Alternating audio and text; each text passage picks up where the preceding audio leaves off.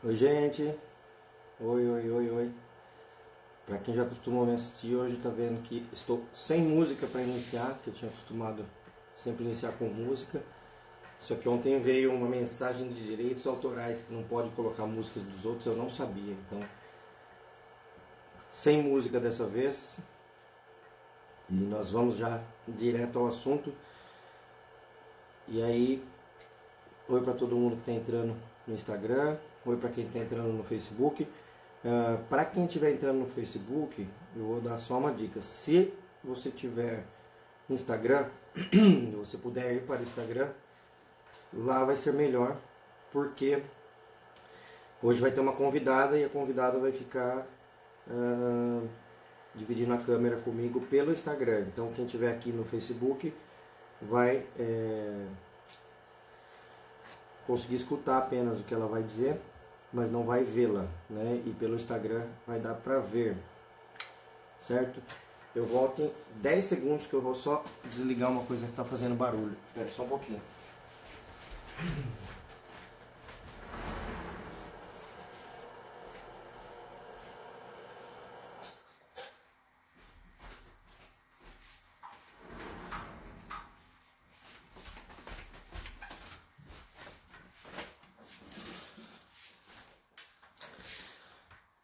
Bom, voltando. Seguinte, uh, hoje eu separei um tema para conversar. Inclusive, o tema ele foi sugerido pela própria pessoa que eu vou convidar para falar comigo, que é a Tatiana Vargas, fonoaudióloga de Belo Horizonte, que é uma pessoa muito querida, que eu conheço já há muito tempo. Ela tem o Instituto Mami Bem, em BH, e ela dá inúmeros cursos, sendo o principal deles cursos de amamentação e é, aprimoramento em amamentação, curso de pós-graduação. E aí daqui a pouco ela vai chegar, o combinado é que ela vai entrar a meio de 15. Então até a meio de 15 eu vou falar aqui sozinho, daqui a pouco a Tatiana vai entrar. Bom, o tema hoje, ele é o tema que foi movido por um caso específico que eu não vou citar nem o nome do hospital, nem o nome do médico, nem sei o nome do médico na verdade, não é essa a intenção. E também uh, não vou citar nem o nome da mulher que, que aconteceu isso, porque hum, a ideia não é expor nenhum, ninguém, né? Uh, ela mesma que foi a pessoa que é, que escreveu o relato dela, ela se expôs, né? Então imagino quanto seja difícil para ela tanto ter acontecido o que aconteceu, quanto para ela se expor. Mas vamos falar do que aconteceu, na verdade, sem necessariamente citar nomes, até porque esse é um tipo de, de, de caso que acontece uh, rotineiramente no Brasil. E ele repercute muito quando uma pessoa relata o caso e muita gente fica chocada só que é porque ela teve coragem de vir falar e também porque ela identificou o que aconteceu, né? Tem muitas pessoas que passam por isso, pelo que ela passou, e às vezes nem identificam que isso aconteceu, acham que isso é o normal, que é assim mesmo, que tem que ser assim. Uh, e acontece que nesse momento, com certeza deve estar acontecendo isso em, em alguma outra maternidade, em, em, e, e me atrevo a dizer em centenas de maternidades ao mesmo tempo. Por quê?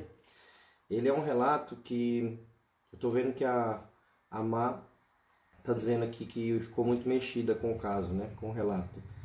Uh, eu também fiquei, mas eu vou te dizer que não, não me surpreende, porque é, em 20 anos que eu trabalho com obstetrícia, eu já vi acontecer isso mais do que centenas, milhares de vezes. Eu já vi acontecer isso da mesma forma, igual.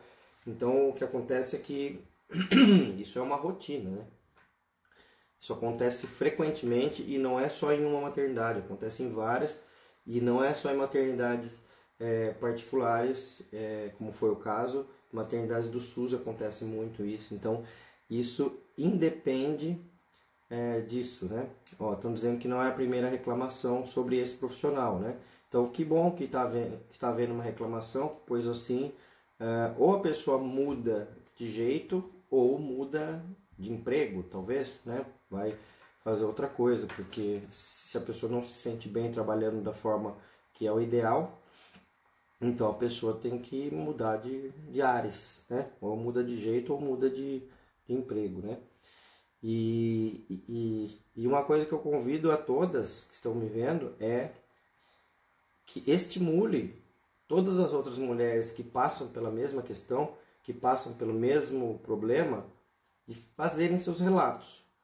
Porque isso não é pontual, isso não é algo que acontece uh, de vez em quando. Isso acontece todos os dias. Todos os dias.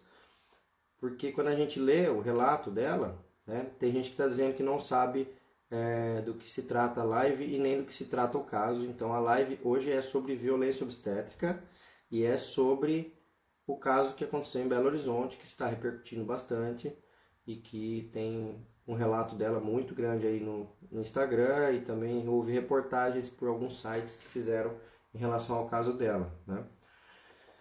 Uh, eu, como eu disse, eu não vou citar nome do hospital, nem do médico e nem o nome dela mesmo, para não ficar expondo ninguém, essa não é a ideia. A ideia é a gente falar do tema e falar o que acontece. É, isso todos os dias, e rotineiramente e repetidamente. E eu já vi muito acontecer isso do meu lado, embaixo dos meus olhos. E uh, algumas vezes eu podia fazer alguma coisa, outras vezes eu não podia fazer nada. Na época que eu era mais novo, que eu não tinha voz ativa dentro do, do de hospital que eu trabalhava. E aí se eu falasse eu era mandado embora, ou seja, é, havia um, uma repressão bem grande, né? Até mesmo ontem, é, conversando sobre esse caso com uh, alguns médicos de um grupo que a gente tem, um deles que é bem mais novo, que ele se formou há dois, três anos, talvez dois anos, ele dizendo que é, quando ele era residente, ele via acontecer isso e às vezes até mesmo ele fazia dessa forma, porque ele via os professores fazendo dessa forma e depois que ele teve que é, é, se ressignificar, mudar a forma de fazer e, e, e mudar o seu jeito, né? mudar a maneira de, de conceber essa história toda, de, de atender, né? Bom, Uh, seguinte, o caso, para quem não sabe, eu vou, vou fazer um resumo.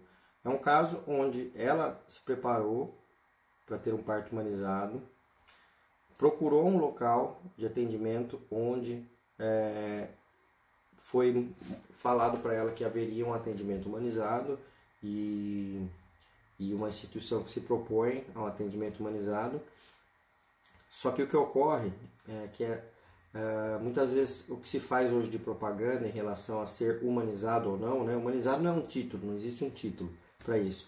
Humanizado é um comportamento, né? um resgate de valores humanos com a utilização da tecnologia que o próprio ser humano inventou, mas apenas em casos necessários, né? É, já falei aqui de humanização várias vezes, o que, que, eu, que significa o que é humanização para mim. Né? É, e, e, o que ocorre é que muitas vezes tem uma, uma propaganda ou tem alguma, uh, alguma instituição que diz, ah, aqui, aqui nós somos humanizados, né?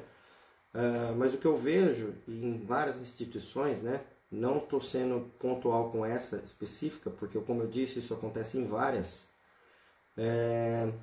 Ah, a Tati já chegou aí, já me deu um tchauzinho aí, já vou te chamar já, Tati. Só terminar essa conclusão aqui. Então, Uh, o que acontece é que uh, a instituição muitas vezes ela propaga algo que ela gostaria realmente que já fosse, né? Só que ainda está em processo de implantação aquilo, né?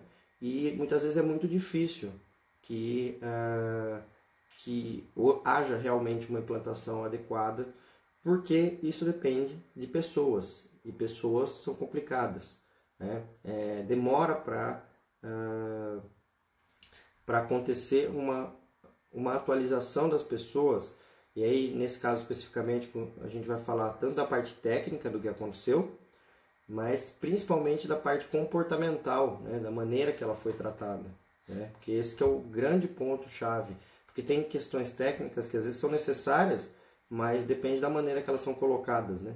Essa que é a grande questão. Né? Então muitas vezes a instituição ela põe lá uma placa, somos humanizados. Só que se existisse uma Bíblia da humanização, né, um tratado de humanização com capítulos, né, tem pessoas que ainda estão no capítulo 1, outras no capítulo 2, outras já estão no capítulo 50. Se tiver 100 capítulos, uma coisa eu posso garantir que ninguém chegou no centésimo capítulo, nem eu, nem ninguém que trabalha com humanização, a gente está sempre aprendendo, né? E, e talvez quando a gente estiver chegando perto do centésimo capítulo já vai ter sido publicado mais 50 novos capítulos, ou seja, a gente vai sempre aprendendo é, em relação à humanização, né?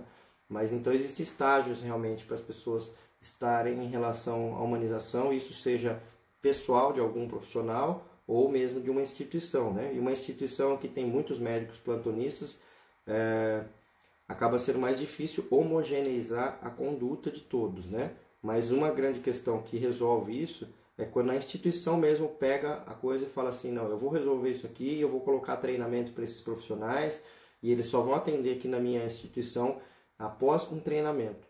Porque não sei se vocês sabem, mas aqui no Brasil a imensa maioria, pelo menos, aliás, eu vou falar 100%, de todos os lugares que eu já trabalhei até hoje, e não foram poucos, é, eu já fiz plantão em pelo menos 40 hospitais desde que eu me formei. E nenhum deles me propôs algum treinamento. Simplesmente me ligavam e falavam: Você é médico? Sou. Qual que é sua CRM? Tal. Ah, tá. Você pode é, dar plantão tal dia aqui que está precisando? Ponto. Eu ia lá dar um plantão. Eles não queriam nem saber se eu era bom, se eu era ruim, se eu estudava, se eu não estudava. Então, a imensa maioria das instituições no Brasil funciona dessa forma.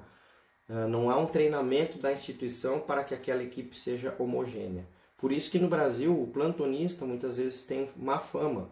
Porque se tem lá 10 plantonistas muito bons, só que tem um ruim, e esse ruim acaba entrando numa roleta russa da pessoa cair bem naquele dia dele, a instituição leva má fama, porque fala, ah, é, é ruim a instituição, não dá para saber. Vai que eu caio no dia daquele médico lá, que é o médico que não é legal, né? Então fica muito heterogêneo o atendimento quando tem é, pessoas que são deslocadas do, do, da proposta, né? E principalmente quando a instituição não propõe um treinamento por ela própria. E, isso depende de várias questões também, não é falta de vontade, às vezes é falta de recurso, falta de tempo, falta de várias coisas. Bom, vou chamar a Tati, que está aqui esperando para entrar. Tatiana Vargas, que eu já apresentei. A Tati, a Tati deve ter pedido aqui, deixa eu ver para entrar. Está aqui. Facebook, lembrando que se puder migrar, migrar para o Instagram, no Instagram é, você vai conseguir ver a Tatiana, que aqui no, no Facebook só vai aparecer minha voz e a voz. Aliás, vai aparecer a minha cara e a voz dela. Oi, Tati, tudo bem? Eu não estou ouvindo direito. Está bem baixinho seu som. Baixo? Agora tá, agora tá bom. Agora não tá. Não, você deve, você deve estar tampando o microfone.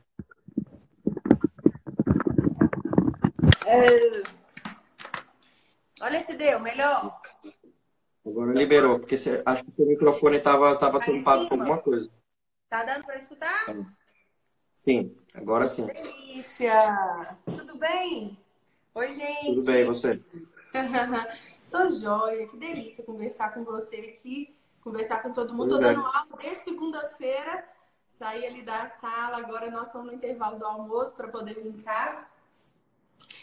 Falar sobre esse assunto, né? Que tem contato muito com o Braulio, gente. Ele é professor aqui da nossa pós também.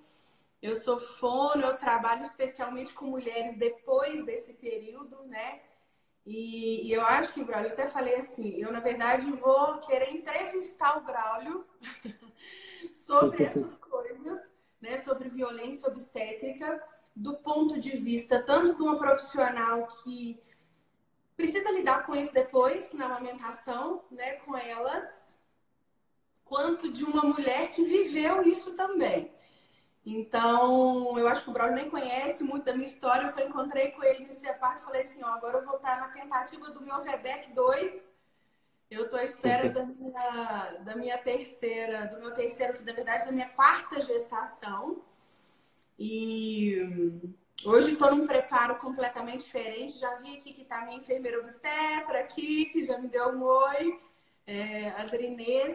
Estou né? numa equipe, na oportunidade de estar com uma equipe diferenciada dessa vez, né? Mas há oito anos atrás eu tive meu primeiro filho, que é o Bernardo. E aí, nesse, nesse meu primeiro filho, Braulio, eu eu tava com, com uma profissional que estava me acompanhando, claro que eu brinco assim, eu já trabalhava com amamentação, e é uma coisa que a gente não desvincula, amamentação e parto, porque é, uma, é um contínuo desse cuidado, então os impactos vai vir direto para a gente. E eu queria um parto normal, era o que eu sempre era o meu discurso. Eu queria um parto normal e eu me achava que estava num caminho de ter um parto normal. Então, quando eu cheguei na maternidade, e foi muito tempo depois, na verdade, para mim entender o que é violência obstétrica, que é o que eu queria que você falasse um pouquinho. Se existe uma lista de coisas que a gente considera violência obstétrica, independente do momento que é feito, né? Ou se o que, o que, que varia com relação a isso? Porque eu falo assim, lá naquela época, eu fui admitida em trabalho de parto eu não pude ter acompanhante nenhum, meu marido não pôde entrar, ninguém pôde entrar comigo.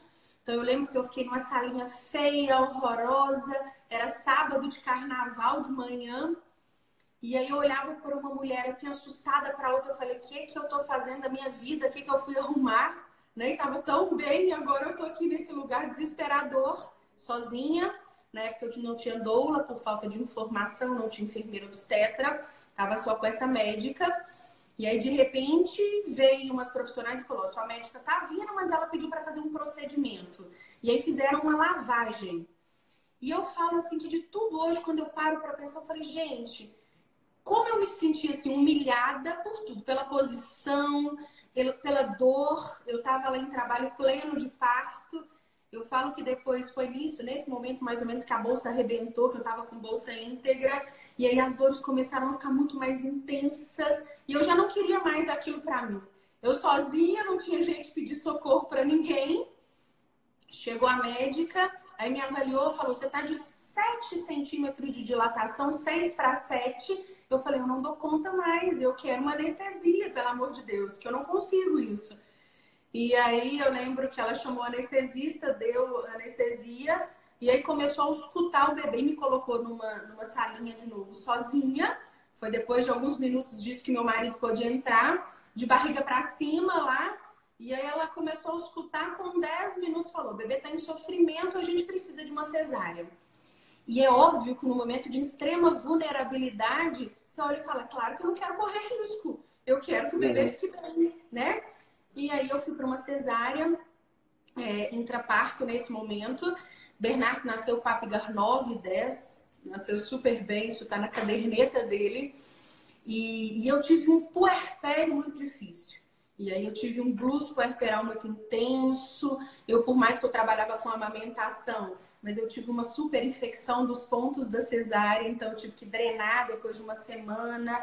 E assim, eu brinquei, olha, as mulheres hoje falam que teve um parto normal. Eu levei um mês para poder andar normalmente. E assim, quando tudo isso aconteceu, é óbvio que ainda tinha na cabeça assim, deve que era para ser assim, era era era o normal, era para ser assim. Mas foi muito sofrido para mim esse puerpério. E na verdade foi depois do Bernardo que surgiu a Mami Bem. Ela só veio depois desse puerpério muito difícil que eu tive. E aí, claro que hoje eu analiso de maneira diferente, né? Eu da tive uma outra história de um segundo parto que eu também precisei ir para uma cesárea parto. E hoje eu estou literalmente lutando para me conseguir uma VBEC 2. Sei das limitações, sei que eu vou trabalhar para mim ter um parto natural, assim, mas é, é, trabalhando a cabeça, né, o conhecimento. E hoje eu vejo que eu sofri violência obstétrica, assim. E tanto que uhum. aquilo para mim dói hoje, foi dolorido na época, mas que eu nem fazia ideia do que, que era isso. Como é que funciona isso? Tem algumas coisas que hoje são já, mas é pela maneira de, de, de fazer o momento. Então, Tati, seguinte, bem, para quem é, chegou agora, é, O nosso tema é violência obstétrica, tá? A gente, movido pelo caso, eu falei que eu não ia citar nomes, né? Tá, tipo, falei, não vou citar o nome da maternidade do médico, eu não vou citar mesmo. Não. E eu falei que eu não citaria o nome da mulher, mas ela tá aqui falando com a gente. Porque ela tá aqui na live, ela tá dizendo, ó, é, Sabrina Jean Carvalho tá dizendo, obrigada por nos dar voz. O que mais quero é que outras mulheres não passem nunca pelo que eu passei, né?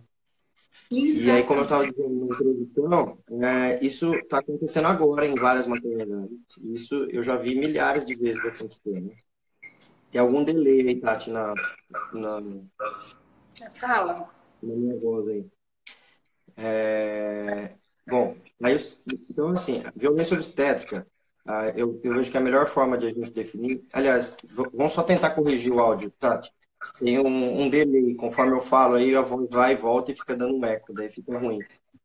Eu tô te escutando normal. Você me fala o que, eu tenho que fazer aqui, então. Porque eu sei que Você tá o celular tecnologias aqui. Você tem fone de ouvido aí? Se você tiver, vai ser melhor. Porque daí não fica acontecendo isso. Pra mim, tá Enquanto o Tati procura, aqui. enquanto o Tati procura o fone de ouvido, é, só comentar uma coisa, ela falou que ela é fonoaudióloga, né? Só que, na verdade, esse é um dos seus, das suas qualidades, né, A Tati, ela é uma super empresária da área de ensino em saúde, né, Tati? Porque o, o, o Mami Bem, que ela tem, forma inúmeros profissionais é, em relação a, a aprimoramento por graduação em amamentação, né? Então, uh, você é, também é fone, né? Não é só isso, né? E você, acima de tudo, foi mãe, viveu isso na pele e, e por ter vivido tudo isso que você é, resolveu falar, gente, eu tenho esse potencial aqui de reunir pessoas para estudar, para se aprimorar e, e, vou fazer isso aí para que outras pessoas não passem por isso, né? Foi é, é, é, a ideia de todos nós, inclusive, né? Eu sempre conto que eu fui um bebê que sofri violência neonatal, né? Que a violência obstétrica é da mulher, né? Do bebê é violência neonatal e eu fui esse bebê e eu acho que isso ficou já imprintado em mim para que eu viesse no futuro depois trabalhar com isso e ajudar que outros bebês e outras mães não passassem por isso. Aí? Achou um fone, tá? Se bem que agora não tá dando nem mais, viu? Agora não tá, tá mais dando. Eu tô agora tentando achar fone aqui, o meu fone foi em casa, ninguém tem fone. Não, mas agora parou de dar o celular aqui. Dando. Eu é. tentei abaixar um pouco o volume para ver se melhorava. Melhorou, melhorou. Agora tá ótimo. Se quiser deixar assim, tá bom. Tá bom, então vamos lá. A, a, maneira que eu gosto de definir violência obstétrica é a seguinte. Uh, se a gente pensa assim, bom, o que, que a gente quer? Né? Que a gente, eu digo a gente, todos nós, né? Uh, sociedade. O que, que a gente quer em relação a partos e nascimentos? Primeiro, que eles sejam o mais seguro possível, certo? Segundo, que ele seja atendido por pessoas qualificadas para que ele seja o mais seguro possível.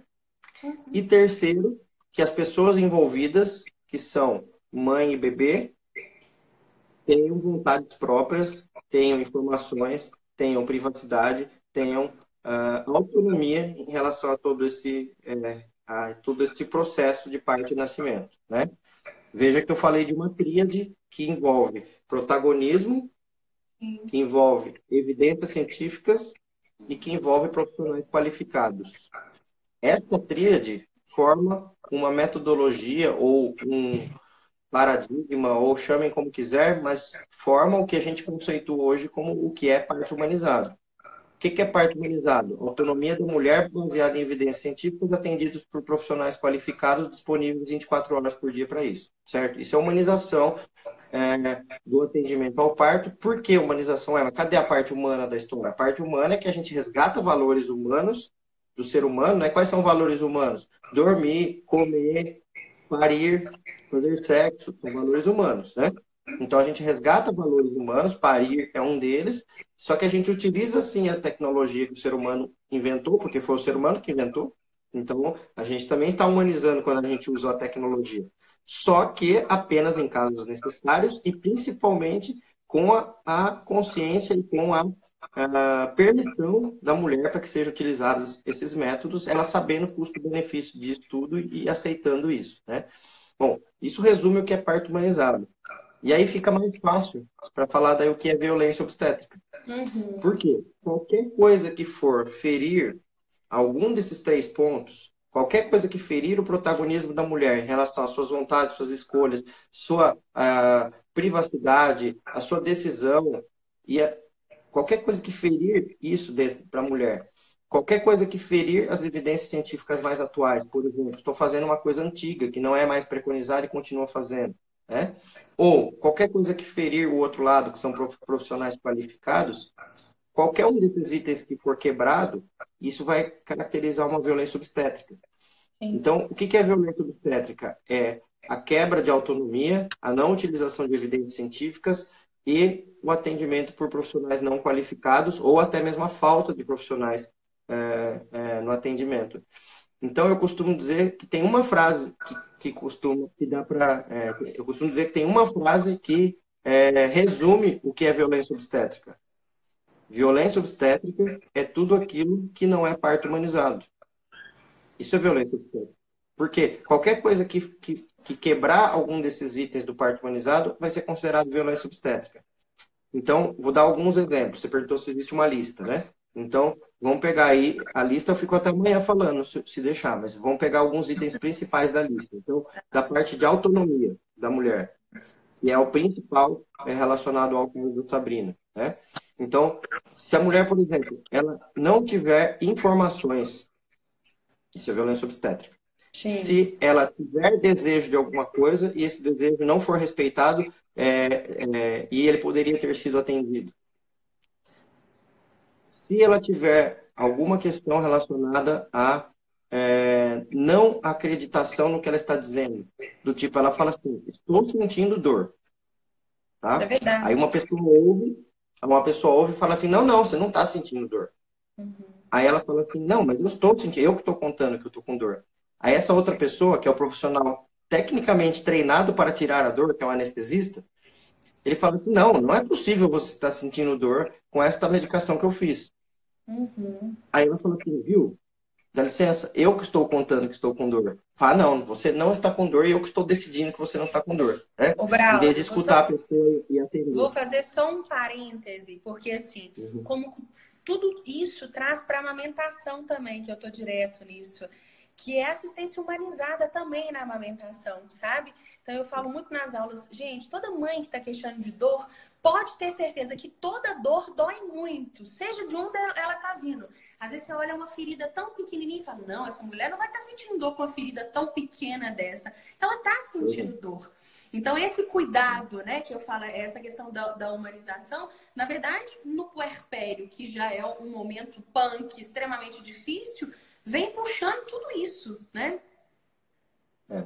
A dor, ela é, uma, é, é algo que é subjetivo, é de cada um, só que ela é totalmente pessoal e é daquela pessoa. Se uma pessoa falar doeu, acabou. Isso tem fé pública, né? Uhum. não precisa, mas não precisa ser questionado sobre isso, porque a pessoa que fala que dói, né? Que que tá, que tá dizendo se dói, não, não é alguém de fora que vai dizer não, não está doendo, não, ou não é possível que esteja doendo, né? Bom, então esses são alguns itens que ferem o protagonismo da mulher e tem uma, tem uma dezena de outros itens que vai ferir o protagonismo da mulher também, desde privacidade e, e outras questões. Mas aí dá para. É, é, a, a, ideia é passar o conceito, daí todo mundo na sua cabeça vai conseguir puxar outros itens dentro desse item, né? Aí, dentro das evidências científicas, né? Por exemplo, é, a manobra de Christeler, famigerada manobra de Christeler, que é aquela de empurrar a barriga do bebê, a barriga da mãe, para o bebê nascer aquilo pode causar várias lesões na mãe e no bebê, só que ainda se pratica. Ela é uma manobra totalmente proscrita. Proscrita, para quem não sabe, é quando ela é, é a, é a mesma palavra que fosse proibida, só que dentro da, da medicina, né? Que proibida, na verdade, é um termo mais jurídico, né? Então ela é proscrita no sentido de não ser recomendada em nenhuma ocasião, só que tem pessoas que ainda fazem, né? Ou como você falou, lavagem intestinal, né? Ou raspar todos os pelos, ou a pessoa não ter que ficar em jejum durante o trabalho de parto, ou pegar um acesso venoso de rotina só para dizer, ah, vai que precisa, vou deixar aí pendurado esse acesso venoso em você, né? Uhum. Ou a colocação de ocitocina sem necessidade, ou a realização de episiotomia sem necessidade. E eu vou falar sem necessidade porque esse é um tema ainda polêmico, né? Tem um grupo grande de, dentro das evidências científicas que defende a não episiotomia para todos, eu faço parte deste grupo, né? mas tem alguns que ainda defendem, em alguns raros casos, a, a ocorrência de episiotomia. Só que episiotomia de rotina para todas, isso já está bem fundamentado, que isso não, uhum. não, não, está fora das evidências científicas, né? Uhum. Então, toda essa quebra de algum desses itens é uma violência obstétrica. E do lado da qualificação de profissionais, por exemplo, uma pessoa que não esteja qualificada, que está lá, ele está disponível, está atendendo lá, só que ele ainda está fazendo condutas de 20, 30 anos atrás, né? Ou, tão pior quanto, ela não está atualizada em relação às condutas, a forma de tratar as pessoas, né? como foi no caso da Sabrina, por exemplo, pelo relato dela, em termos é, de é, não acreditar no que a pessoa está falando, não acolher, não ter empatia, zombar e duvidar, né? Então, a maneira de atender ser uma maneira, é, uma maneira que a pessoa, por mais que ela estivesse fazendo, quer ver? Vamos ver um exemplo. Por mais que a parte técnica estivesse correta, se uma pessoa zomba, não acredita e, e tira sarro e fala que assim não, ela perde a credibilidade. A, a, o que importa é o que a pessoa que está recebendo sente. Porque pode ser que um procedimento seja necessário, só que se for de uma forma agressiva, sem explicação, e ela pergunta por quê, a pessoa mesmo assim faz, e ainda por cima ela recebe, é, é, ela recebe crítica daquilo que está sendo feito, a pessoa vai se sentir mal do mesmo jeito. Então ela se sentiu violentada. É esse que é o ponto, né? Claro. Então, aqui perguntou. Teve uma, pergunta aqui, teve uma pergunta aqui que a Carol fez se podia acontecer isso em outros momentos como, como aborto. É, aí exemplificando eu nesse, nessa, nesse papel de, de né, quase que entrevistadora, mas relato assim, eu tive um aborto espontâneo entre os dois meus primeiros filhos, com 10 semanas, e aí, claro, eu já pulei para uma outra instituição, porque eu não queria viver aquilo. Foi dois anos depois do, dessa minha primeira, desse meu primeiro, dessa minha primeira cesariana. E eu lembro direitinho que eu precisei, depois de uma semana, ir para uma curetagem. Então, eu fui para outra maternidade. Chegando lá, fui admitida, me colocaram no soro para, enfim, né, para acredito dilatar e colo para poder fazer, mas do meu lado tinha uma mulher, outra mulher, em trabalho de parto, com ocitocina, com o seu filho para chegar, a outra assim, e eu que tinha acabado de perder um filho que por mais, né, que aquilo é muito comum acontecer no primeiro trimestre, mas quando a gente engravida, esse bebê já está idealizado, eu já imagino o que, que vai ser na vida dele. Então, assim, é uma falta de respeito isso, né? Uma violência também contra né, a mulher. Sim. Então, o, o, a definição de violência obstétrica, ela é o seguinte, é, já entrando nesse, nesse mérito de aborto, né? A definição de violência obstétrica é qualquer violência sofrida por uma qualquer violência, tá? Então pode ser violência física ou emocional. Então qualquer uhum. violência física ou emocional sofrida por uma mulher grávida na gestação, no parto, no pós-parto ou situações de aborto. Né?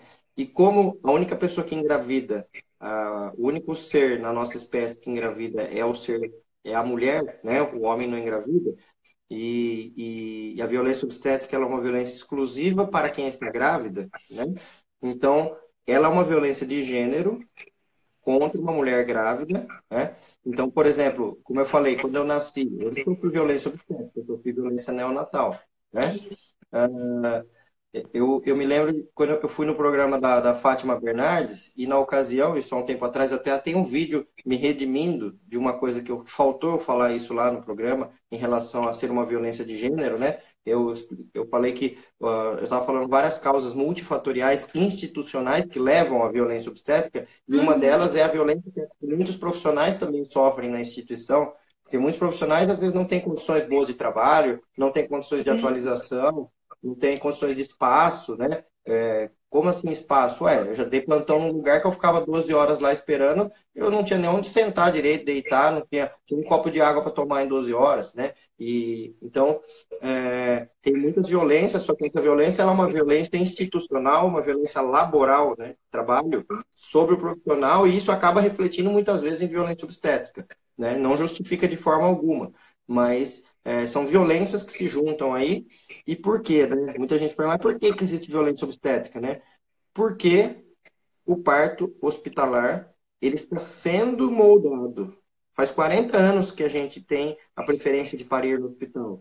O primeiro ano no Brasil onde teve mais parto hospitalar do que domiciliar foi 1976, que foi o ano que eu nasci. Até 1975, é, a maioria dos partos era domiciliares. E a partir de 76 é que foi subindo, subindo, subindo. Hoje a gente tem acima de 95% de partos hospitalares. Então, o sistema de parto hospitalar está sendo moldado. E aí o que acontece quando você joga um monte de gente dentro de um lugar que ainda não está organizado? Dá confusão. Né? E é essa confusão que dá, dá né, falta de espaço, falta de organização, profissionais que acabam não sendo também bem é, é, atendidos na, nos seus, nos seus anseios, anseios, né? Os próprios profissionais falam assim, eu sofri demais, sofri muitas vezes em muitos plantões que eu dei por falta de recursos, tanto para oferecer quanto para mim mesmo, né? Uhum. Então, hum, você coloca várias pessoas no mesmo lugar, acontece isso. Então, eu sempre falo que a gente está engatinhando no, uh, no processo de parto dentro do hospital. Mas por que uhum. engatinhando? Quando a gente nasceu já era assim, né? Assim como os nossos filhos, quando nascem, já, é, é, já tem o celular, por exemplo. Eles acham que o mundo sempre foi assim com o celular, né? Então, para a gente parece que o parto sempre foi hospitalar. Só que se a humanidade tem 300 mil anos, faz 40 anos que a gente está parindo dentro do hospital, nós estamos engatinhando ainda em parto hospitalar, né?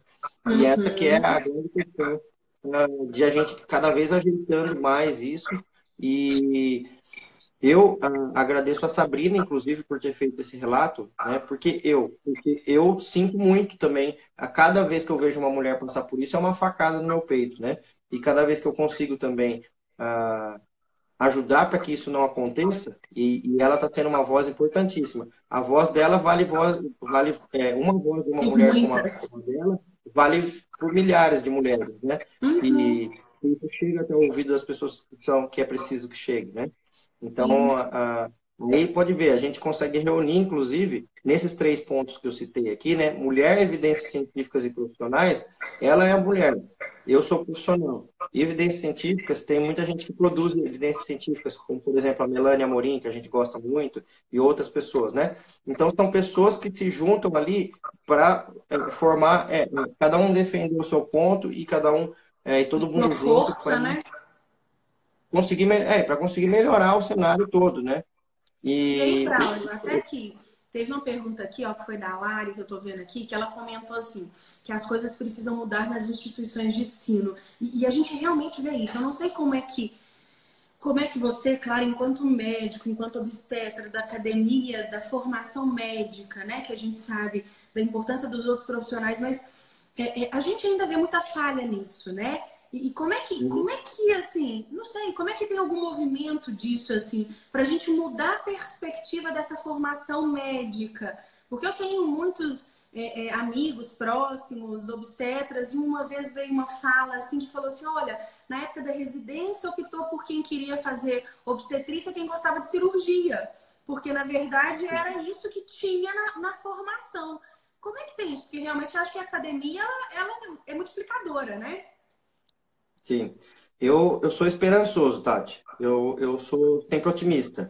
Eu, uhum. se o copo tiver. Às vezes o copo não está nem meio cheio, ele está ele tá, ele tá quase inteiro vazio e ainda acho que ele está cheio. Então eu sou é, sempre otimista e eu acho que as coisas sempre melhoram. Só que eu, é, eu gosto muito de, de política também, né? Mas sem entrar nessa questão, eu vejo que a sociedade politic, politicamente, né, ela, se a gente colocar num, num gráfico, a, a, gente evolui sempre. Só que tem os momentos de retrocesso, né? Então você evolui, retrocede um pouco, evolui de novo, retrocede um pouco, evolui de novo e o saldo vai sendo positivo, né? Eu estou falando isso por quê? Para te responder essa pergunta da, uh, da, da, do ensino, né? Nos governos anteriores que a gente tinha, federais, nos quatro últimos, começou a haver um movimento bem grande em relação à, à, à ampliação do ensino humanizado dentro da obstetrícia, tanto que surgiu o projeto APSION, que é um projeto extremamente interessante, uh, que havia uma verba bem grande, na época eram 8 bilhões de reais, eu não sei depois o que aconteceu, como é que isso foi destinado ou não, eu não, não acompanhei depois, mas na época esse era o número, que eram uh, é, é, era um projeto para implantar nas 85 maiores universidades brasileiras o ensino humanizado já de obstetrícia é, na, na formação, né? E aí isso dá resultado, né?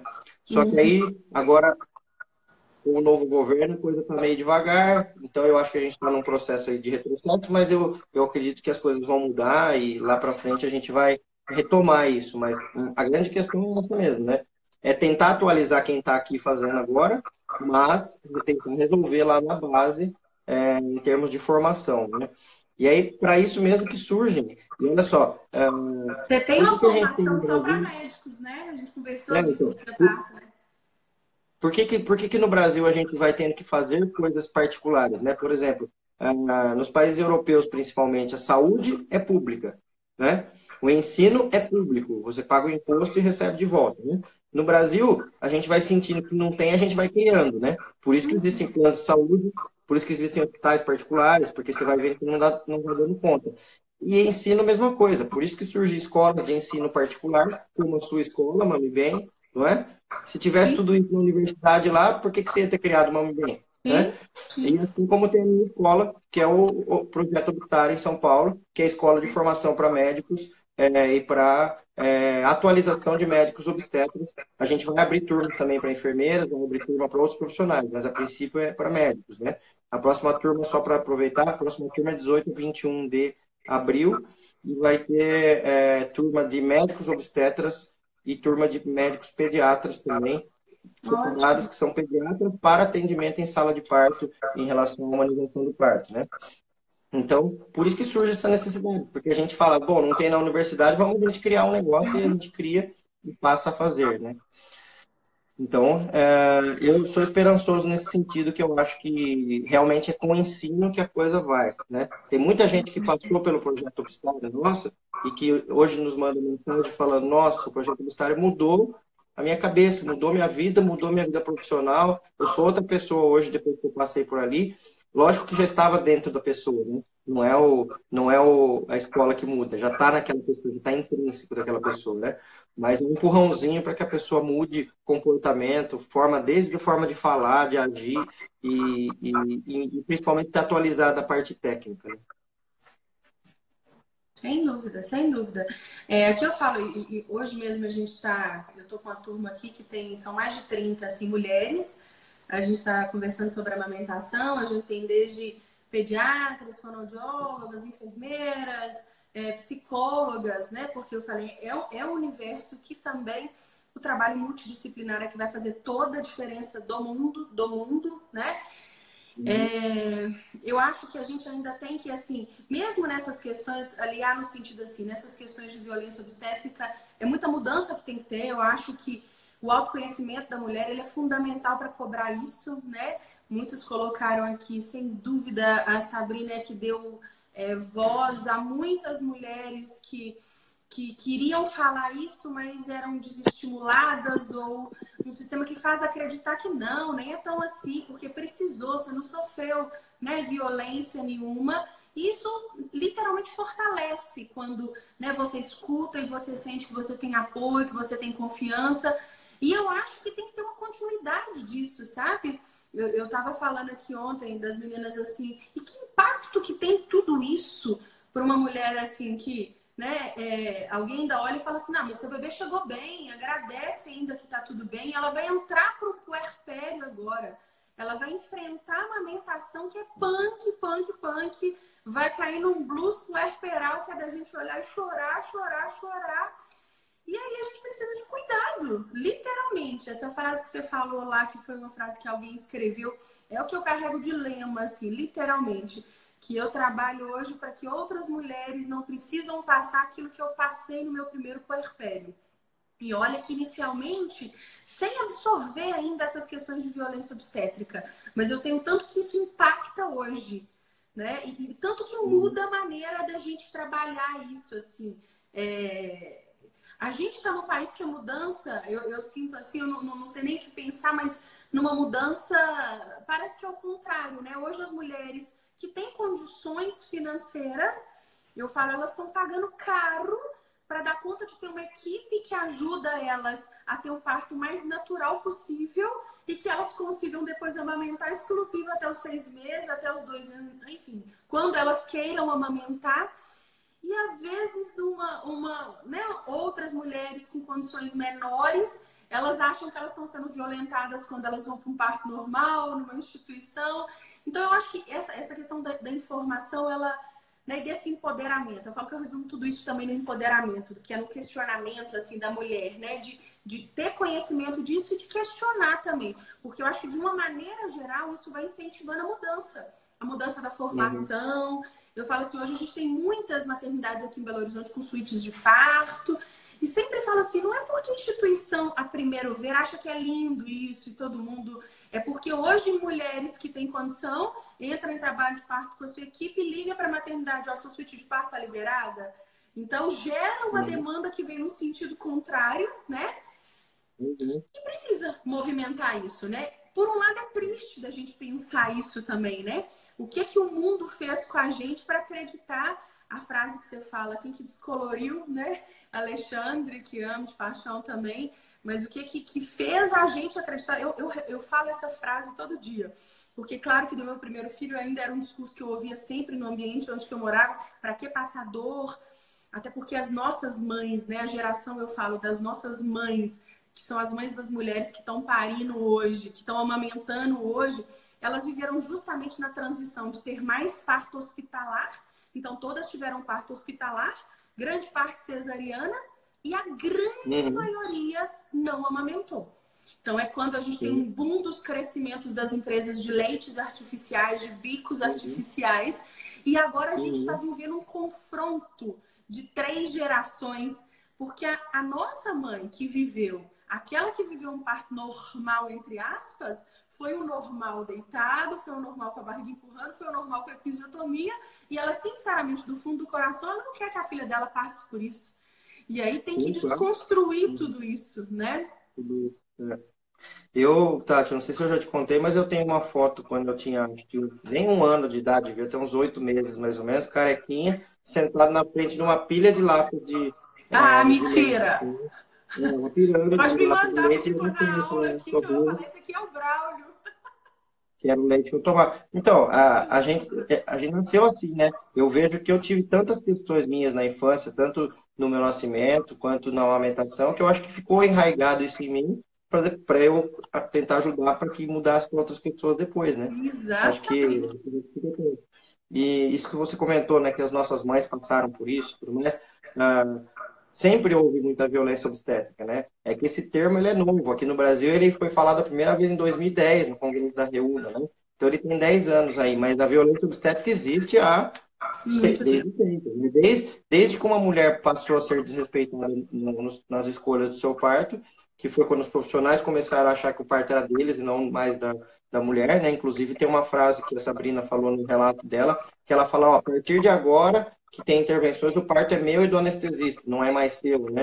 Tipo, esse tipo de questão que é, é, uma coisa completamente que não deveria mais acontecer, né? Mas ela é muito validada, inclusive, por, por instituições que estão acima, né? O CFM mesmo, recentemente, é, é, fez um, um não, não, não, é uma lei, ela fez uma recomendação, como é que se diz? Bom, uma norma, que a partir de agora os médicos todos é que decidiam e as, e as mulheres não, não só as mulheres, os pacientes em geral não podiam decidir nada, o médico que tinha voz ativa. Felizmente isso aí foi derrubado, né? Teve uma liminar judicial que derrubou essa. Isso aí valida, né? Porque não é só aquela pessoa que está lá falando, aquele médico, né? A instituição que está por cima acaba validando muitas vezes que ele faça dessa forma, né? Então é um conjunto de coisas. Mas, como eu disse, eu sou esperançoso, eu acho que a gente está num caminho bom, a gente está num caminho que uh, a gente está sempre melhorando, né? Hoje está melhor do que foi há 10 anos atrás, está melhor do que era há 20 uhum. anos atrás. E casos como o da Sabrina tem que servir é, de exemplo, para impulso, para que, uh, para que melhore em, em, outros lugares, né? Um profissional como esse, que atendeu ela, tem vários no Brasil, vários, vários, vários. Nesse momento eles estão lá atendendo, tá? Tem muitos. A grande questão é, profissionais como ele, ou eles mudam o jeito deles, ou eles mudam de, de profissão, de trabalho. Né? Eles podem atuar em outra parte dentro da medicina, não precisa ter dentro de uma maternidade. Né? Então, uh, é, e aí isso chega no ouvido também de outros profissionais que falam, ó, oh, é melhor eu mudar, porque daqui a pouco eu vou ser a pessoa que vou estar lá na, na, nas redes sociais é, com um relato do tipo, né? Por, por, justamente manter um comportamento parecido com esse, né? Então são relatos como esse que eu que eu tenho esperança que ajudem, né, a, que a gente me, melhore bastante de pouco em pouco em todos os lugares. Tá, queria aproveitar, nós falta 10 minutos, tá um cronômetrinho aqui, é, quando dá uma hora, aí, ele, ele, é, ele encerra a live quando dá uma hora, né? É, eu queria aproveitar para falar uma coisa aqui, daí você também queria que você falasse do, do, do, Mami, do Mami Bem, mas eu vou falar para as pessoas todas que estão assistindo que a semana que vem, até tá, se você puder me ajudar nessa divulgação, uh, vai ter uma semana que é gratuita, que é do dia 20 a 24, né? Então, uh, virou segunda-feira agora, a partir desse dia, e um, uma semana de planejamento do parto, que eu chamo, que são vídeos gratuitos que eu envio por e-mail para as pessoas.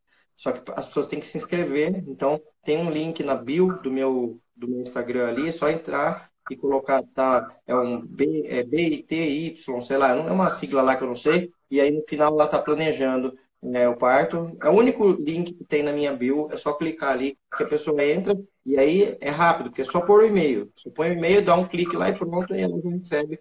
E é uma semana de vídeos gratuitos, de vídeos gravados já, que eu fiz, uh, falando sobre o planejamento do parto, né?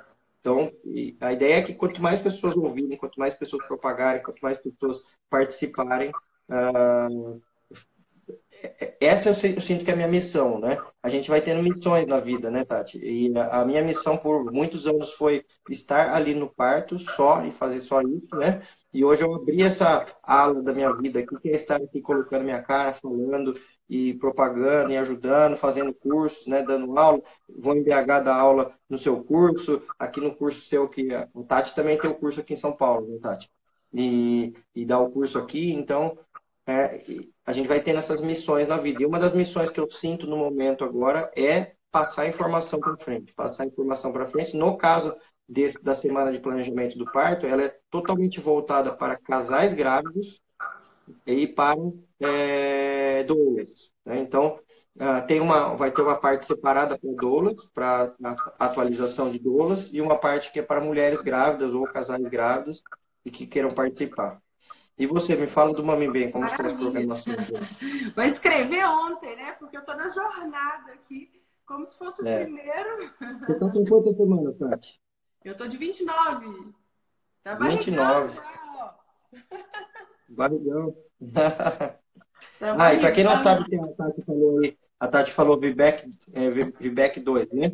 É o VBA2C, que é o, é o Vaginal Birth After Cesárea, parto normal depois de duas cesáreas. Para quem não sabe o que é essa sigla, é o que a Tati está em busca, né? Um parto normal depois de duas cesáreas.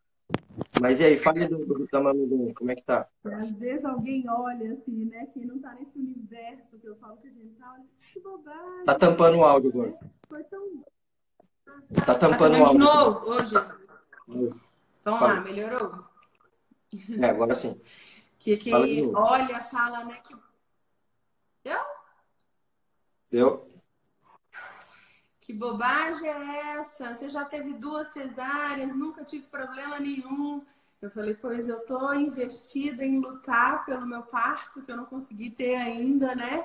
É, e falo assim que eu tô num momento diferente, então desses eixos todos que você falou, eu acho que a gente tem que tá, estar tá empoderada, a gente tem que buscar informação, a gente tem que buscar equipe, não tem dúvida, mas é uma é, tô firme no propósito. tô firme, vou dar notícias por aqui. Você podia vir cá passear também com o Biquez e ajudar nós todos aqui, ó. Início de abril, vou arrumar um curso pra você vir cá, viu? E a Helena vai estar tá chegando, provavelmente, início de abril aqui. Que aí nada mais então, representativo, vou... tem dois meninos. Eu vou para BH. E agora vem uma menina. E agora uma menina? Acho que deu, Helena, acho que deu uma travada. Agora, é agora Helena.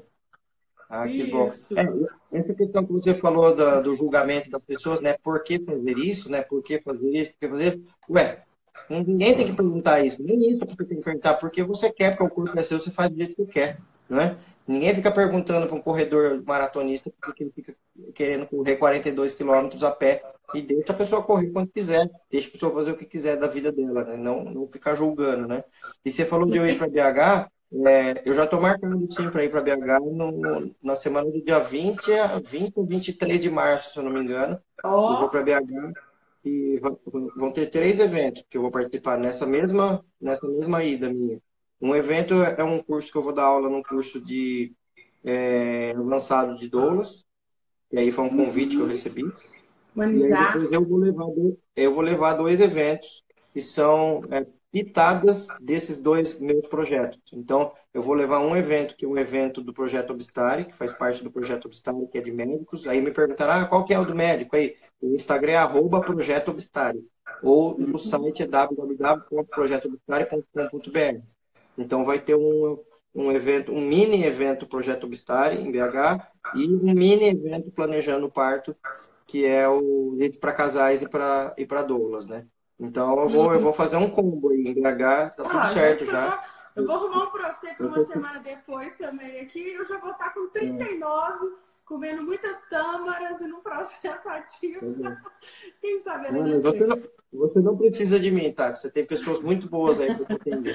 Tem, tem uma equipe linda, tô com a Késia, que o Braulio conhece então, muito, com o Instituto Vila com e a Adrinês como enfermeira obstetra, a Lena como doula, uma equipe linda, linda, linda.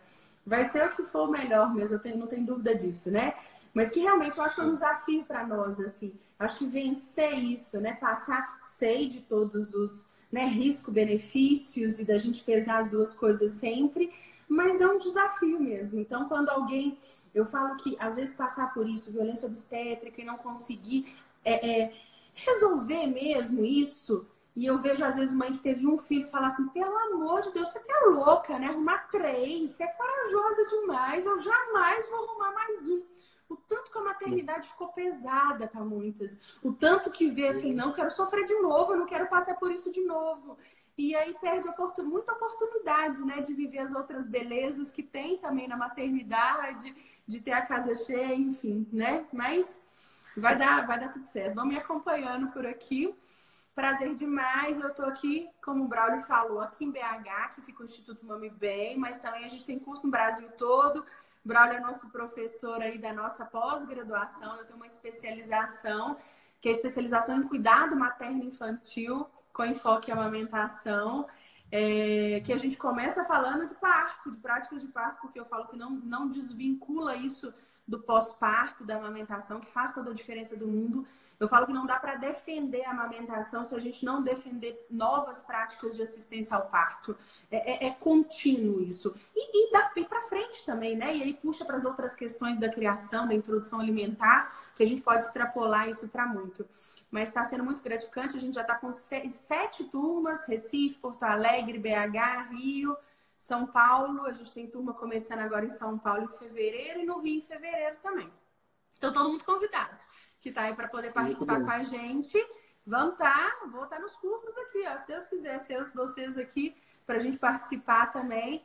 E agradecer, né? Agradecer a Sabrina, essa mulher que na verdade abriu portas e abriu a voz para a gente poder falar.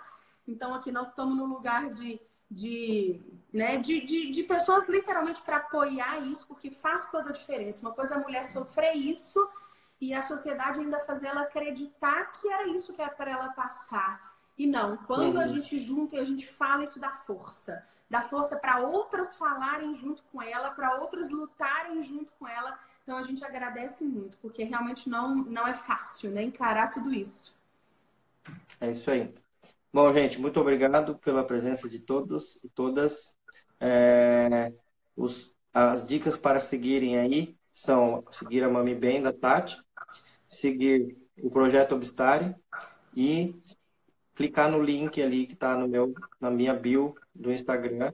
No Facebook também está uh, tem um caminho para achar, mas isso aí é fácil. Quem tiver afim vai encontrar em algum lugar. É uma semana gratuita de vídeos. Semana que vem quero que muita gente participe. Ó, falta 30 segundos para acabar. Tati, brigadão viu, pelo convite, obrigado pelo convite recíproco, porque eu é, você me convidou e eu que chamei no dia que eu já faço minha live mesmo. Deu é, tudo certo. Que é meio-dia, deu tudo certo, encaixou tudo bem, né? Que coisa boa. É, beijo grande para todo obrigado. mundo.